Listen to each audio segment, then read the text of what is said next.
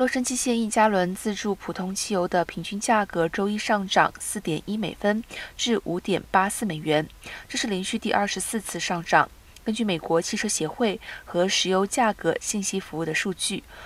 过去二十四天，平均价格上涨了五十九点四美分，其中周日上涨了十一美分，比一周前高四十点六美分，比一个月前高五十四点五美分，比一年前高一点四三二美元。平均价格比六月十四日创下的六点四六二美元历史新高低六十二点二美分。